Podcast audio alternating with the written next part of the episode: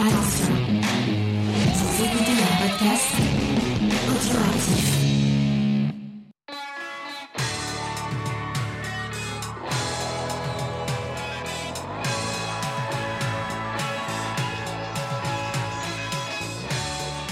Salut à toutes et à tous, on se retrouve pour un nouvel épisode de Mes disques à moi sur un format Years Ago avec pour m'accompagner aujourd'hui Barney. Comment ça va Barney?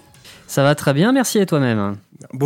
On va parler euh, d'un album assez euh, majeur de la fin des années euh, 80. Donc, euh, avant de, avant de parler justement de, de l'album des Pixies, on va parler un petit peu de toi et de tes activités au niveau musique. Donc, moi, je t'ai connu par le blog du Rock Alan, mais tu fais aussi partie donc des rédacteurs du webzine Soundbazer.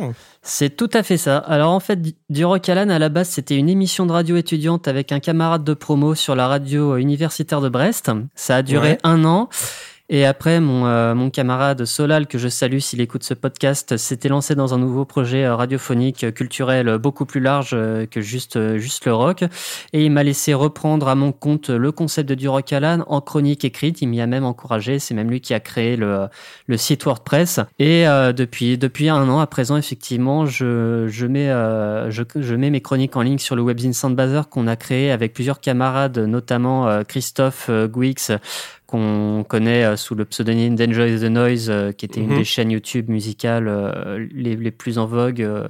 en 2013-2014, la première ère des créateurs, euh, créateurs YouTube francophones. Donc on va euh, parler rapidement. Donc le concept de- du Rock Alan, c'est de faire une chronique euh, écrite d'un album et de sortir la chronique le jour de la sortie de l'album, ce qui est un petit peu le concept que j'ai repris. C'est ça, bah, c'est exactement ça. J'essaie de sortir euh, les trucs le, le jour même. Et depuis que je bosse sur Soundbazer, ça me force à être un peu plus assidu parce qu'on a tout un.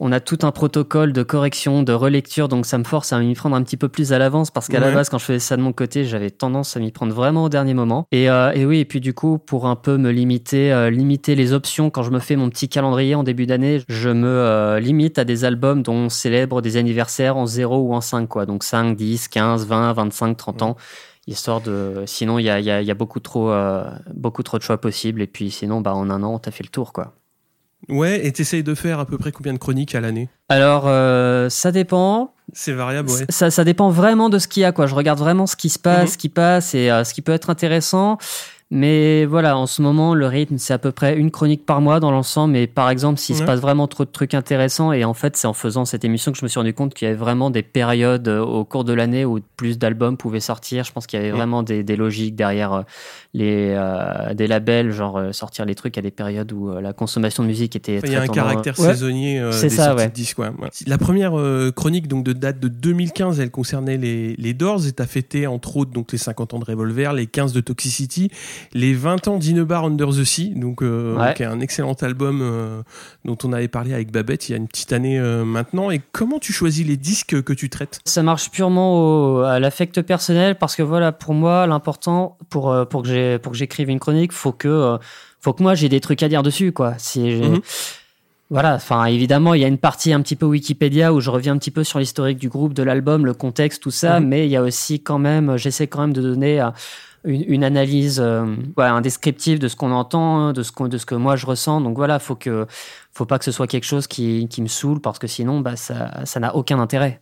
Mhm. Donc voilà, c'est des, je, je choisis des albums qui, qui moi me tiennent à cœur et bah, du coup ça m'arrive de faire l'impasse sur des albums complètement euh, indispensables historiques mais sur lesquels j'estime euh, soit n'avoir rien à dire soit parce que c'est vraiment Ouais. beaucoup trop évident de se dire que bah tout a déjà été dit qu'est-ce que tu veux dire de plus quoi J'avais noté en début d'année donc que tu avais parlé du Black Star de, de David Bowie, tu as aussi parlé Bah euh, oui, des forcément. Daft Punk. ouais.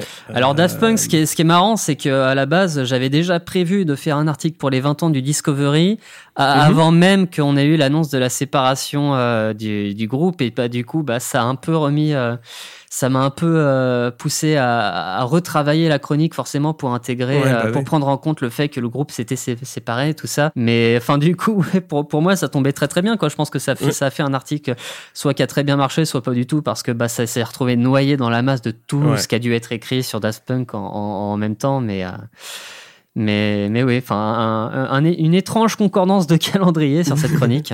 Et euh, quel sera le prochain justement? Alors le prochain, bah, si tout va bien, il doit la ma prochaine chronique, elle doit sortir le jour de la sortie de ce podcast, si on est bien Eh le oui. 17 avril. C'est Euh. C'est une chronique dédiée aux 20 ans de l'album Lives Turn Inside You, un album très peu connu euh, du groupe Unwound, mais qui est, euh, qui est absolument mythique aux États-Unis, qui a eu une énorme influence sur toute la scène indépendante. Punk hardcore, euh, un peu indie aussi. Enfin, c'est un voilà, un album qui a, qui a qui a un rayonnement euh, assez important et puis qui s'est un petit peu euh, étendu avec l'arrivée d'Internet, tout ça. Mais oui, Unwound, ça a été vraiment un, phénomène de niche. Donc ouais, je tenais à écrire cette chronique pour un peu apporter ma pierre, à donner de la visibilité à cet album que je trouve absolument magnifique et, et essentiel. Soundbazer, est-ce que tu veux en dire quelques mots?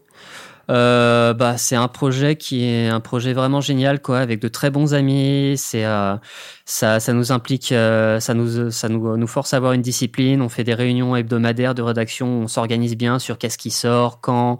On met en place les, euh, on trouve les sujets pour les, euh, pour les podcasts, l'escale ou autres. Ouais. On se met à faire des live Twitch, on essaie de faire ça de plus en plus régulièrement pour un peu euh, qu'il y ait une interaction avec euh, les gens qui nous suivent. Et, Mhm. euh, et puis ouais, enfin voilà, en cette période où on est tous un petit peu désœuvrés, en plus moi je suis intermittent du spectacle, donc je suis dans un secteur qui est complètement à l'arrêt. Voilà, c'est vraiment, euh, c'est un peu ce qui me garde occupé. Et puis ouais, ça maintient vraiment du contact social avec des gens euh, à- à- à qui j'en- avec qui j'entretiens du coup de très bonnes relations amicales et avec qui il y a une petite part du coup de professionnel, mais vraiment dans le dans la bonne ambiance avec tout ça. Donc euh, puis il y, a, il y a beaucoup de talent. Hein. Y a, on a beaucoup Ouais. de chroniqueurs de talent.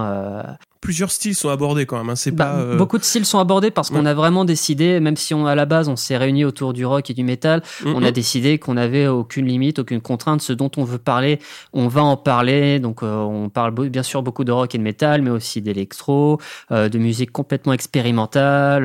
Dernièrement, il y a une chronique sur une artiste de folk que, que je connaissais pas. Enfin bon, vraiment, c'est on essaie d'être le plus généraliste possible. J'ai noté les deux podcasts importants, donc l'escale et la scène. Est-ce qu'il y en a d'autres? Pour l'instant, c'est surtout, c'est surtout ces, ces formats-là qui existent, mais Mhm. on a, on a d'autres projets dans les tiroirs. Je sais pas si Ouais. j'ai le droit d'en parler encore pour l'instant, tant que c'est pas encore sorti, mais euh, vraiment, on essaie de, on a, on a, on a des idées plein les tiroirs. On va passer euh, à- au sujet du jour, c'est-à-dire euh, l'album des Pixies, Doolittle, donc qui est sorti en 1989, donc le 17 avril. Et euh, pour contextualiser un petit peu euh, la sortie de l'album, donc aux États-Unis, euh, d'un point de vue mainstream, c'est Madonna euh, qui cartonne avec Like a Prayer. On a Prince qui est dans son trip euh, Batman. Cure a sorti Disintegration. Nene Cherry, euh, c'est un album que j'aime bien, donc Raw Like Sushi. Et aussi aux États-Unis, il y a les Beastie Boys qui sont en train de préparer Post Boutique. Les Red Hot sont aussi en pleine transition puisqu'ils sortent Mother's Milk et Queen sort Miracle. Du côté de la France, c'est la Mano Negra qui sort Putas Fever. Et côté donc Rock Indé, on a les Pixies qui sortent Doolittle, 15 titres en 38 minutes, le deuxième album du groupe. Il fait suite euh, donc à Surfer Rosa qui a été sorti en 88, euh, juste après un premier mini-album Common Pilgrim. Alors la petite, euh, euh, comment dire, je dirais pas subtilité, mais on peut retrouver Common Pilgrim et Surfer Rosa sur le même CD maintenant. À la réédition CD, oui, ouais. ils ont mis les deux ensemble. Ouais. ouais. Pour parler rapidement des, des Pixies, donc ils sont quatre Black Francis au chant, la guitare, Kim Deal à la basse et au chant, Joey Santiago à la guitare euh, solo, David Loving à la batterie. Et il s'avère qu'il a, qu'il a, qu'il joue de la basse sur un morceau de Doolittle justement, mais Ah, sur lequel? Sur Silver, co-composé par Kim Deal. ouais. Mais on y reviendra plus tard. Bah, je te laisse parler un petit peu justement de, de, de cet album. euh. Bah, ce qui est étonnant déjà par rapport aux Pixies, c'est que même si c'est un groupe qui est absolument mythique aujourd'hui, c'est un groupe, euh, je crois qu'ils sont de Boston à la base, et en fait, ça n'a pas, euh, pas eu un succès retentissant aux États-Unis. C'est surtout au Royaume-Uni et en Europe qu'ils ont trouvé leur public. Euh, mais, ils avaient quand même leur petit public aux États-Unis, mais surtout euh, auprès de près de musiciens. Et euh, ce qui a ce qui a ce qui a permis à leur renommée de, de s'étendre aux États-Unis, c'est le fait que Kurt Cobain de Nirvana était absolument fan des Pixies. Il a même déclaré qu'il aurait rêvé à faire partie du groupe. Et Surfer Rosa était vraiment un de ses albums de cœur. C'est un album qui revient beaucoup euh, dans, dans son journal euh, que, que j'ai eu l'occasion de feuilleter. Alors, euh, Surfer Rosa avait été produit par Steve Albini, qui est un producteur assez Mm. mythique, mais très adepte euh, d'un son euh, très live, très raw, où on ressent vraiment les- l'écho de la pièce dans lequel ça joue. Et pour euh, Doolittle, euh, les Pixies font appel à un producteur anglais, Jill Norton, qui à ce moment-là avait notamment euh, dans son CV d'avoir produit l'album mythique des Cause and the Bunnymen, euh, Et plus tard, c'est un mec qui, qui, qui, produira des trucs assez mythiques, genre euh, Color and Shape ou euh, Echo Silence, euh, Patience and Grace des Foo Fighters, ce qui est, ce qui est pour même, quand même pas rien. Et du coup, c'est même, ce même Jill Norton qui va produire donc non seulement Doolittle, mais aussi Bossa Nova et Trompe le Monde derrière. Donc ça va, il va vraiment s'occuper de, toute la fin, toute la fin de la discographie de Pixies, en tout cas sur la première ère du groupe. C'est ça, parce que je, je, dis fin de carrière, mais non, puisque ils effectueront leur retour plus tard, oui. Ouais. En 2004. On, en, glissera un petit mot euh, après, euh, après tout ça. Alors, euh, bon, c'est un album qui est marquant sur, sur pas mal de points. Moi, ce qui me, ce qui m'a frappé, c'est quand même, ce sont des morceaux très courts et très directs. Alors, quand on dit court, c'est principalement, ça fait moins de deux minutes, et c'est, c'est une petite remarque, une petite anecdote qui a circulé pas mal. C'est justement du temps de la, de la production. Gilles Norton voulait des morceaux peut-être un petit peu plus construits euh, de la part de Black Francis et au bout d'un moment euh, ils ont été se balader chez un disquaire et Black Francis a sorti un disque un best-of de Bill Haley, je crois. Il a sorti un best-of et, euh, et ben voilà, tous les morceaux faisaient euh, moins de deux minutes, donc il lui a dit bah, de toute façon euh, en deux minutes une chanson ça doit être torché et c'est un petit peu, on va dire, tout ce qui va marquer la philosophie de à la fois de, de Surfer Rossa et jusqu'à ouais jusqu'à jusqu'à Bossa Nova, c'est à peu près comme ça. Sur le dernier, c'est un peu plus long quand même, j'ai bah, l'impression. Après, c'est c'est assez logique puisque Pixies euh, s'inspirait beaucoup du punk et du hardcore, notamment mm. quand ils avaient euh, publié une annonce pour euh, pour trouver une bassiste et au final c'était Kim Deal. Ils avaient expliqué mm. vouloir faire un mélange entre le hardcore de Husker Du, qui est vraiment le groupe qui a été un des créateurs du, du courant post-hardcore, et mm-hmm. de je sais plus quel artiste, mais genre de folk ultra gentil, ultra lumineux. Donc oui, Pixies vient du punk, donc c'est logique de, faire, de vouloir faire des morceaux courts. Autre point qui, m'a intéressé, c'est euh, on a des morceaux qui sont à la fois pop, donc euh, j'aurais tendance à dire que D-Baser euh, qui ouvre l'album est un peu pop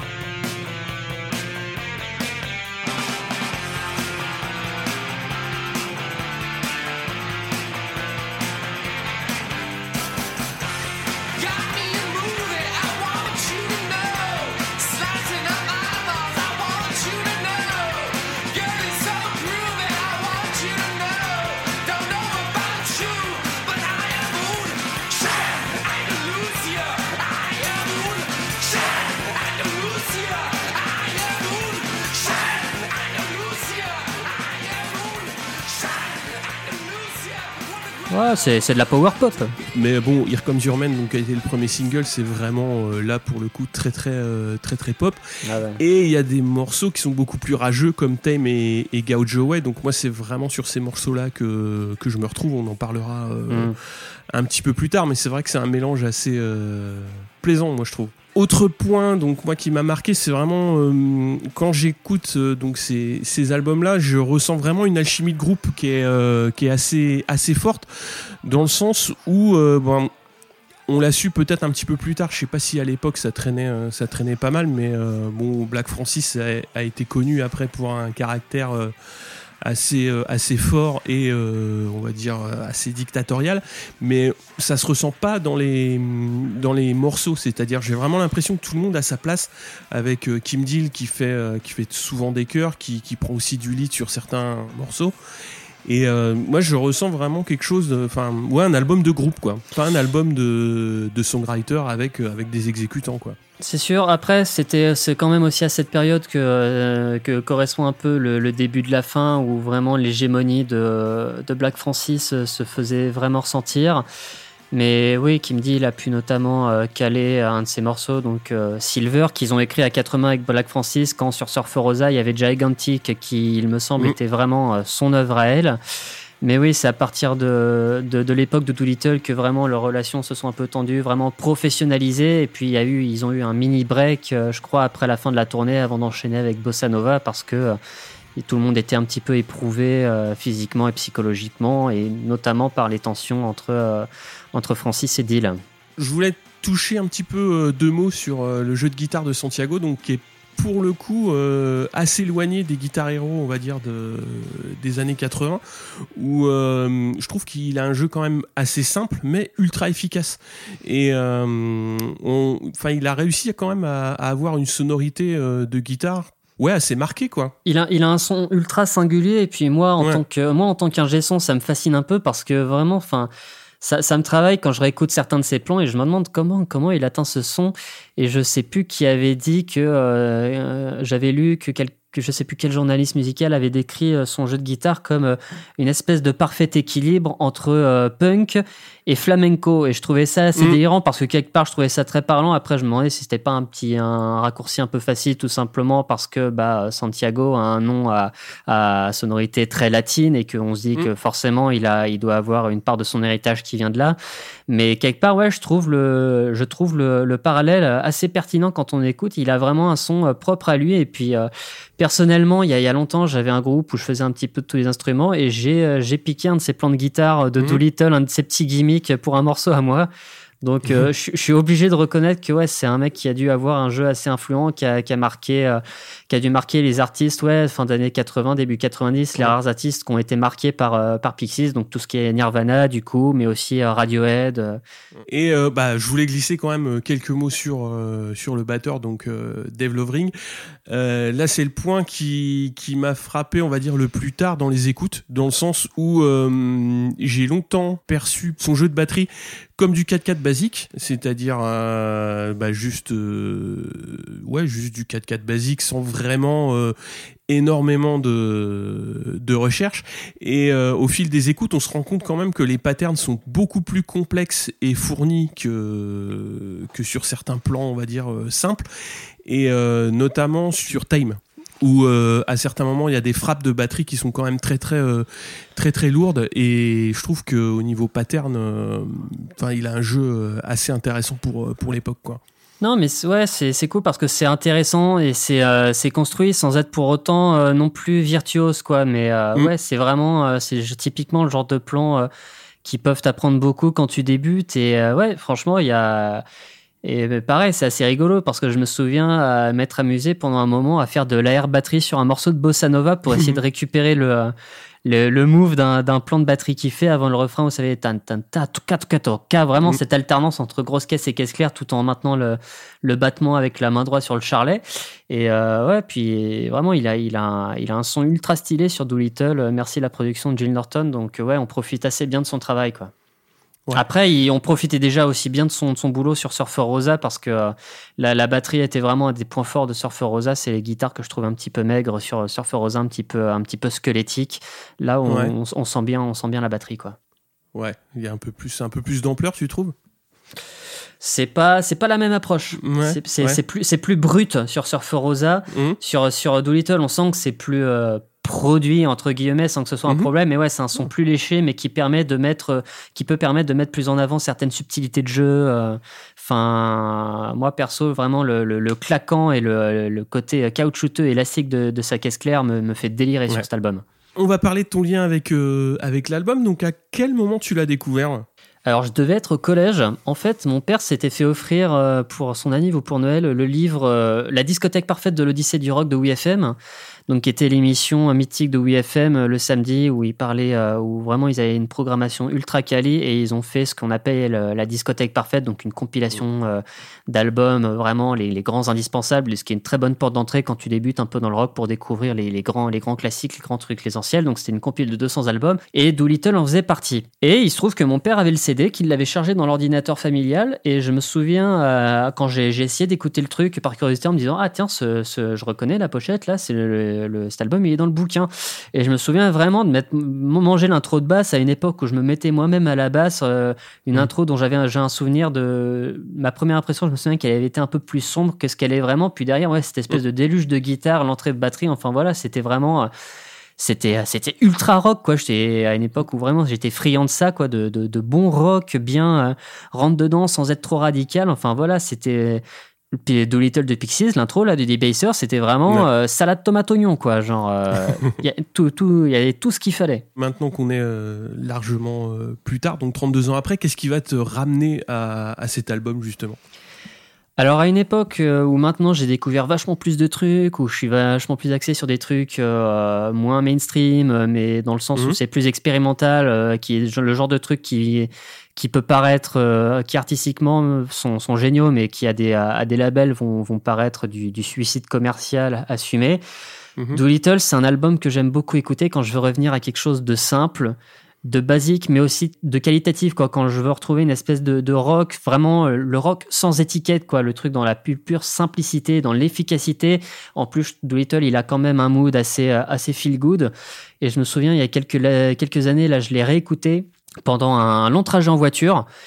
Et, euh, et des années plus tard, bah, c'est ce que j'ai retenu de ce trajet en voiture, le moment où j'ai réécouté Doolittle et où je l'ai redécouvert avec un, un plaisir euh, sans fin, quoi. Euh, donc ouais, franchement, je recommande sur sur la route des vacances, vous lancez vous lancez Doolittle, vous êtes euh, vous, vous partez sur un bon moment, quoi. C'est pas un album Ouais. qui fait vraiment euh, road trip américain, mais Ouais. ouais, Mm. c'est c'est très cool à c'est très cool à foutre sur la route, je trouve. Ouais, c'est un album euh, ouais, qui, est, qui est. Il s'écoute bien euh, du début jusqu'à la fin, quoi. Ah, complètement. Il est d'une efficacité, c'est euh, c'est c'est rare que je, je connaisse pratiquement par cœur un album de 15 titres. Est-ce que tu les as vus en concert, nos petits amis? Ben, malheureusement, non. Mais je me souviens que j'ai un pote euh, de lycée qui était allé les voir au Zénith de Paris en 2009 au moment de la tournée des 20 ans de Doolittle. Après, en vrai, je sais pas si Pixies a eu une réputation euh, à la première ère d'un groupe vraiment de scène à absolument voir en live. Et, et si aujourd'hui, avec l'âge, maintenant, ça s'est pas un peu pépérisé, même si euh, Kim Deal a un peu laissé sa place à une à quelqu'un d'un peu plus jeune qui, enfin, qui se trouve quand Mm. même être Paz L'Enchantin, qui est quand même une Mm. musicienne avec un beau palmarès, quoi, notamment le A Perfect Circle à ses débuts, mais aussi. euh, voilà, c'est pas personne. Mais voilà, je sais, Mm. je sais pas si, euh, si Pixies est considéré comme une vraie attraction live ou si c'est vraiment euh, là qui, euh, qui sont les meilleurs. Bah, alors on en avait parlé rapidement dans un épisode précédent et, et effectivement c'est en train un petit peu de, de s'ouvrir un peu parce que ils ont quand même commencé euh, très jeunes, c'est-à-dire que Doolittle ils avaient une vingtaine d'années et ils commençaient quand même à tourner euh, très régulièrement euh, en Europe et bon peut-être un petit peu moins aux, États-Unis, mais à 20 ans quand tu ouais, bon, c'est quand t'es dans, dans le rock indé, ils faisaient quand même des belles premières parties. Et euh, donc il y a un DVD euh, qui a été sorti, donc il faisait la première partie des Throwing euh, Muse. Et euh, bah, ils sont pas tête d'affiche et ils ont une quarantaine de minutes pour, euh, pour embarquer le, le truc. Donc ça prend pas vraiment le temps de, de s'ouvrir au public. quoi. C'est très. Et puis bon, euh, le répertoire s'y prête, hein, c'est très rentre dedans. Et. ça, ça ressemble vraiment à l'album Doolittle dans le sens où c'est 15 titres de feu en, en 40 minutes et il clôture sur une reprise des Beatles euh, Wild on Pie. Donc c'est euh, ah ouais ouais bah tu la connais pas celle-là? Bah, je connais Wild Honey Pie, euh, l'original, et je trouve Ouais. ça ambitieux de reprendre ce morceau. ah bah faut l'écouter hein. Faut l'écouter c'est euh, bah quand tu vois un peu comment Frank Black peut crier euh, bah ouais bah c'est pareil quoi. C'est euh, c'est un peu le c'est un peu le même style quoi. Et ouais c'est pas vraiment comme tu disais un, un groupe extrêmement euh, réputé pour pour les lives où c'est pas très communicatif on va dire Mm. Euh, est-ce que tu aurais des anecdotes particulières sur cette euh, sur cet album? Bah alors il se trouve que oui, parce qu'il y a pas longtemps, j'étais en voiture, on écoutait la radio, je crois, on écoutait Nova, je crois, et il y a un morceau qui passe, et je, et je, je- je mets un moment à comprendre ce qu'on entend, et je réalise que c'est une version euh, ultra bizarre et inconnue au bataillon de La La Love You. Et euh, genre, chanté par qui? Chanté par les Pixies ou mais je, je pense que oui, parce que le chant avait l'air de bien être la piste originale de, de David Lovering, parce que c'est lui qui chante ce morceau. Mais les instrus, c'était comme réenregistré avec euh, des tonalités complètement différentes. Et, euh, et j'ai toujours pas la moindre idée de ce que c'était que cette version. Eh ben, moi, je l'ai pas retrouvé. Donc, il faudra retrouver. euh, Il faut que j'enquête parce que c'était ouais. pas, c'était pas assez altéré pour que ça soit un, Mhm. un- un remix, quoi. C'est- C'était, euh, je, je sais pas ce que c'était. Tu voulais parler aussi rapidement de la pochette, hein, qui est assez, euh, assez euh, emblématique. Ah, J'adore la- j'adore cette pochette. Vraiment, c'est une de mes de mes préférées. Après, voilà, ils ont repris le visuel, un des nombreux visuels qu'ils avaient créé pour l'album où ils illustraient euh, de façon assez euh, textuelle des lignes euh, de paroles. Donc effectivement, donc la pochette en fait reprend euh, bah, tout simplement le singe, le Monkey Gone to Heaven, de Mhm. Monkey Gone to Heaven avec les chiffres 5, 5 6 et 7 parce que euh, and the human is 5 and the devil is 6 and God is 7 et il y a cette espèce de motif géométrique par-dessus, puis surtout il y a cette alternance de tons avec euh, en- entre le marron et, le gris vert, un peu comme si c'était peint avec des limites pas bien définies. Enfin ouais, je trouve cette pochette, je, je sais pas expliquer pourquoi, mais dans, dans, dans, ce qu'elle représente, dans le choix des couleurs. Et c'est pas évident d'utiliser ces couleurs pour une pochette, je trouve, mais je, ouais, je la trouve géniale cette pochette. Enfin, clairement, si je pouvais, euh, si je pouvais l'afficher euh, dans ma piole, euh, ouais, je le ferais. C'est Vaughan, euh, Vaughan Oliver donc qui a, travaillé beaucoup avec euh, 4AD donc sur sur les visuels et ce qui est intéressant avec les Pixies c'est que ils vont très très peu communiquer sur leur image personnelle c'est-à-dire et c'était une marque de fabrique un petit peu de 4AD c'est-à-dire que euh, justement il y avait une identité qui était très euh, je dirais pas mystique, mais euh, il y avait une volonté de ne pas euh, exposer leur groupe en, en pochette, on va dire.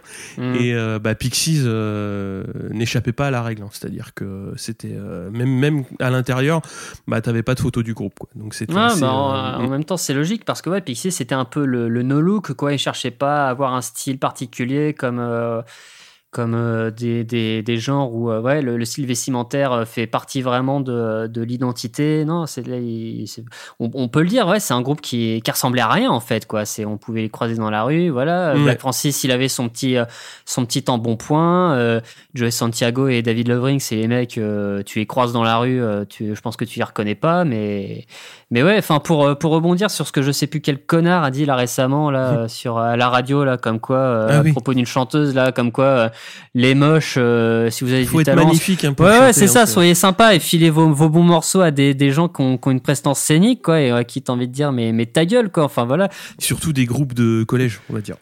Moi, Ouais. j'ai- Moi, j'ai toujours eu cette image-là et euh, bon, il y avait euh, deux groupes de collège radio, donc REM et euh, Pixies, et j'avais Ah, bah, vraiment base. l'impression c'était des groupes, euh, ouais, des groupes de lycée ou des groupes de fac. Quand tu revois les, les, les lives de 87-88, t'as vraiment l'impression de voir euh, de voir des gamins, quoi. Mais euh, ils avaient 20 ans à l'époque et c'était euh, c'était assez euh, assez marrant de voir ça, quoi. Tu voulais euh, nous parler encore un petit peu de, de l'album, notamment sur euh, ton ressenti? Même si les deux sont cultes, il y a clairement pour moi une préférence à Doolittle sur Surfer Rosa, ne serait-ce qu'au niveau de la, de la qualité de la prod, même si Steve Albini est légendaire.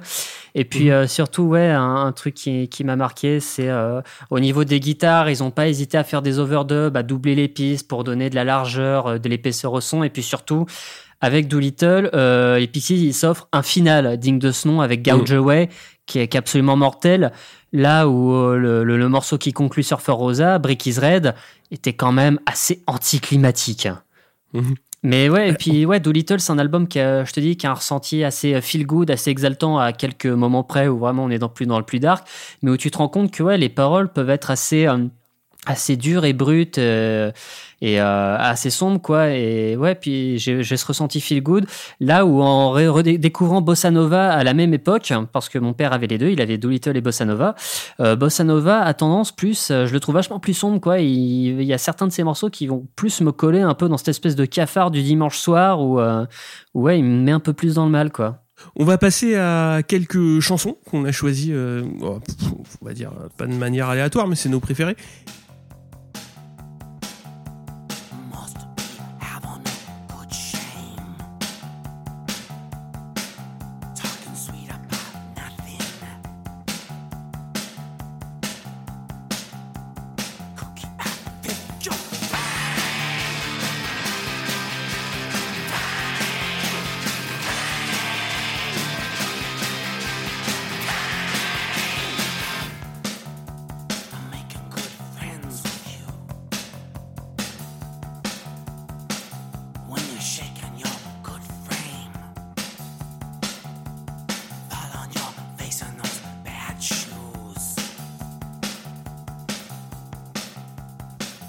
Et euh, on va les prendre dans l'ordre du disque. Donc moi je voulais parler de Tame pour commencer parce que c'est euh, une chanson moi que j'aime beaucoup parce qu'elle représente pour moi euh, l'essence même des Pixies, c'est-à-dire euh, un morceau qui commence euh, calme avec une voix un petit peu euh, un petit peu en retrait pour après vraiment laisser bah, Black Francis hurler comme comme quelqu'un qu'on égorge et c'est vraiment un morceau pour moi qui est, qui est, qui est emblématique de ce qu'ils savent faire, de ce qui ouais en, en deux minutes où tout est dit, c'est-à-dire euh, il y a couplet refrain, le refrain est très très accrocheur une fois que tu l'as entendu, euh, ça reste en tête et puis euh, et puis c'est vraiment moi le le type de morceau que j'aime bien écouter quoi.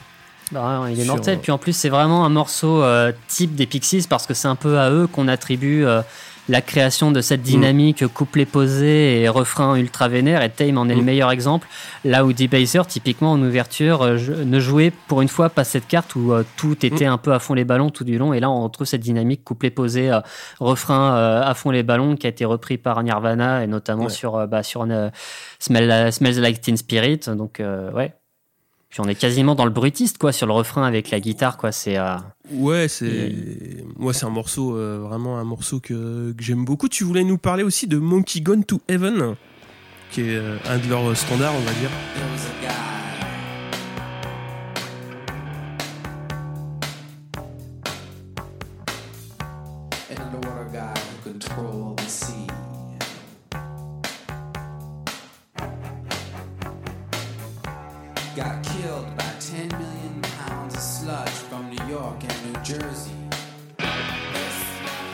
Bah, c'est un morceau que je trouve assez sublime, quoi, qui est, qui est plus, euh, qui est un peu plus, plus posé, quoi, qui est euh, plus arrangé aussi. Je crois que c'est la, la première fois que, euh, que dans un morceau des Pixies, on se retrouve avec une section de cordes. Il y a deux violons, deux violoncelles, Mhm. qui est, ça pose vraiment une atmosphère. Le morceau est assez mélancolique. Il paraît que c'est un peu, même si les paroles sont toujours cryptiques euh, dans, dans les Pixies, c'est leur morceau un petit peu à, à vocation, euh, à vocation écolo.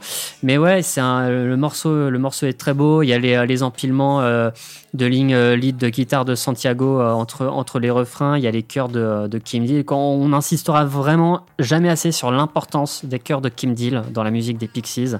Elle apporte vraiment une dualité de voix euh, ultra intéressante avec celle de Black Francis. Puis ses lignes de chant, elles sont toujours euh, généralement d'une beauté, genre typiquement sur cet album. Il y a aussi I Bleed, il y a Mhm. ces ululements sur euh, Where is My Mind qui font partie intégrante de l'identité du morceau.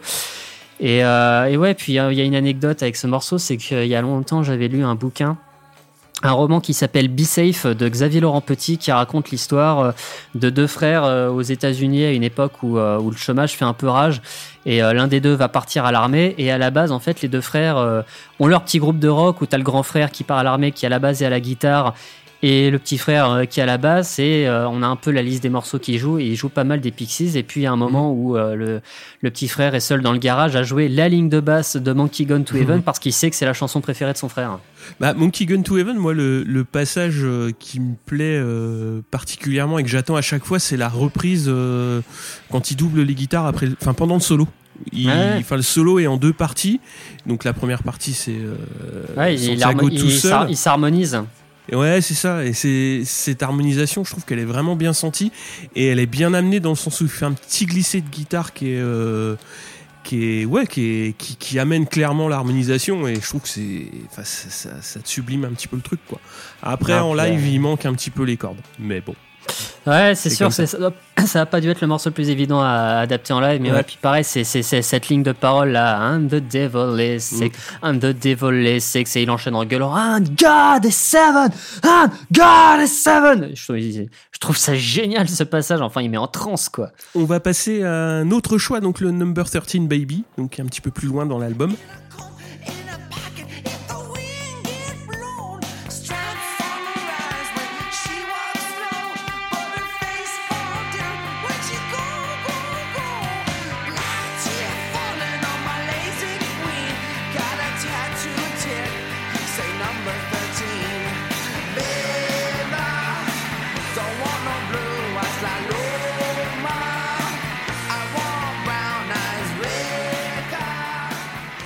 C'est le morceau le plus long de l'album. Ouais. Et alors, en, en creusant un petit peu sur Genius, je me suis rendu compte qu'en fait, euh, il choisit le, euh, le chiffre 13, euh, non pas parce que euh, 13 euh, c'est maudit, c'est la mauvaise chance, tout ça, mais parce qu'en fait, à un moment, dans la culture américaine et aussi mexicaine, parce que ouais, il y a une grosse dualité entre, dans les Pixies, Pixies entre la culture américaine et la culture Oui. un peu hispanique, vu que souvent. Euh, Black Francis cale des paroles en espagnol, quoi, genre Bamos. Et, euh, et en fait, 13 faisait référence à la lettre, euh, du coup, à la 13e lettre de l'alphabet, M, et du coup, bah, c'était tout simplement pour parler de euh, M pour euh, marijuana, quoi. Donc c'était un peu un code, un code pour la drogue. Ouais. Donc, euh, il, ouais, il est question d'une fille mexicaine, apparemment, cette chanson, mais vraiment, pour moi, le moment fort de cette chanson, c'est les deux dernières minutes où euh, il y, a, il y a cet empilement de lignes de guitare absolument sublime. Enfin, c'est très posé, tu te laisses porter. La, la, la suite d'accords, elle est euh, super exaltante, super apaisante. Et puis ouais, les, les guitares s'entrelacent, celle de Black Francis, celle de Joey Santiago, il y a tout qui s'accumule. Je sais pas combien de pistes ils, sont- ils ont mises, mais et genre ça se finit en fade out, mais genre ils auraient pu laisser traîner, mais 10 minutes Mhm. de plus, je signais quoi. Genre c'est le genre de truc tu l'écoutes en boucle jusqu'à ce- jusqu'à plus soif. Euh, vraiment c'est pour moi c'est musicalement, purement musicalement, c'est un des grands grands moments forts de l'album. Euh, bah, pour clôturer, euh, Gouge Away,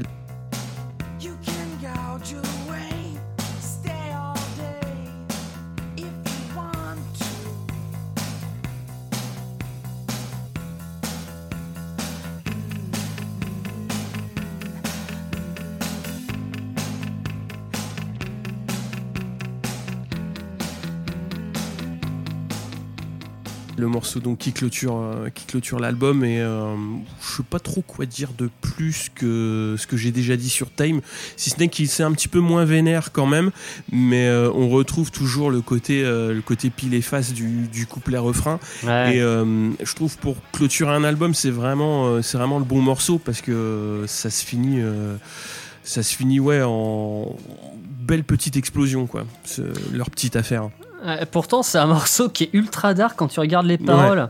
Parce que Black Francis, il parlait beaucoup. euh, il avait une obsession un petit peu pour l'espace, euh, pour euh, certains passages de la Bible, pour le surréalisme. Justement, bah, avec Deep Ouais. Bazer, c'est complètement une référence à Un chien andalou, le film surréaliste par Luis Buñuel et, et Salvador Dali. Mais c'est, ça, ça parle d'un passage de la Bible et ça parle du moment où Samson, qui s'est fait raser la tête par des, des lilas, est capturé par euh, les Philistins, je sais plus comment s'appelle le peuple qui combat, mais genre il le Mhm. torture et gouge away en fait ça veut dire creuser. Et en fait la chanson parle du moment où les, les gars ils creusaient euh, ses yeux à la cuillère, enfin Ah. ouais, tu- ouais, c'est ouais, complètement trash, mais ouais il a décidé de et, le, le- et la chanson parle de ce passage de la Bible ouais où Samson se fait euh, creuser les yeux à la cuillère, puis genre à un moment il le dit clairement euh, spoon dans dans les chansons, mais ouais c'est vraiment euh, ce, ce moment tout posé, batterie basse sur les sur le couplet et puis sur le refrain c'est euh, toute guitare euh, toute guitare dehors et ouais c'est euh, c'est un super final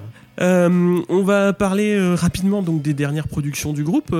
Déjà, est-ce que tu les as écoutées et qu'est-ce que t'en penses? Parce qu'ils se sont formés donc en 2004 et il y a eu quatre, trois ou quatre albums? Trois. et je crois qu'il y en a eu deux mais je les ai pas j'avoue je les ai pas écoutés quoi enfin Ah. j'ai pas eu j'ai pas eu j'ai pas vraiment eu de retour sur ces trucs. Enfin j'ai pas j'ai pas l'impression qu'ils avaient sorti euh, des, des albums ultra marquants quoi. Et c'est vrai qu'il faudrait leur faire justice quoi au moins au moins leur donner leur chance mais c'est pas quelque chose que j'ai encore fait. Mais euh, ouais, savoir si euh, 30 ans plus tard, est-ce que, euh, est-ce que 25-30 ans plus tard, est-ce que Ouais. Black Francis a toujours sa plume? Est-ce que ça tient toujours la route? Sans, euh, sans l'apport de Kim Deal, même si je suis sûr que Paz l'Enchantin fait un, fait un boulot monstrueux Ouais, je, je, je sais Alors, pas, non. euh, je me suis pas pensé si, dessus. alors, si, si, il faut y aller. hein. Il y a trois albums. euh, donc, il y a Indie Cindy qui est sorti en 2014, donc qui est, euh, qui est, qui est bien. Moi, j'aime bien en fait les deux premiers qu'ils ont ressortis, Indie Cindy et Head Carrier. Beneath the Irie, le dernier, euh, je suis un petit peu moins rentré dedans euh, quand même. Il, moi, il m'a laissé un petit peu sur le bord de la route.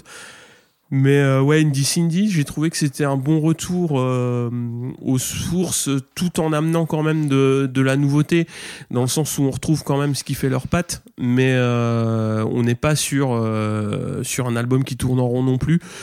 Et Irie, euh, le dernier, je trouve que il manque une chanson vraiment, vraiment gros, très catchy, on va dire, puisque faut, faut quand même dire ce qui est.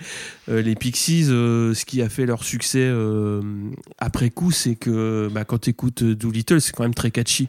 C'est même si c'est indé, même si à l'époque ça marchait pas, Monkey Gone to Heaven, c'est un morceau qui, est, qui t'attrape quand même assez facilement, je trouve. Faudra que j'écoute. Faudra que j'écoute. Euh, avant de se quitter, donc j'avais parlé d'un premier DVD donc de 88. Euh, Il y a un autre DVD donc euh, qui date de 2004, qui est le concert de la Reformation euh, aux Eurocaines de Belfort, qui est dispo aussi. Après, il y a d'autres euh, d'autres lives qui ont été pris euh, à droite à gauche. Bah, il y en a un euh, ouais, que j'ai remarqué là en, en préparant la chronique que j'étais voir en allant en fureter un petit peu sur YouTube et Mhm. où euh, je disais que je savais pas juger si c'était un groupe de scène, mais genre sur euh, ces images, le public a l'air complètement à fond. C'est à la Brixton Academy euh, de, Ouais. euh, de Londres en 91, donc après euh, après Trompe le Monde. Ouais.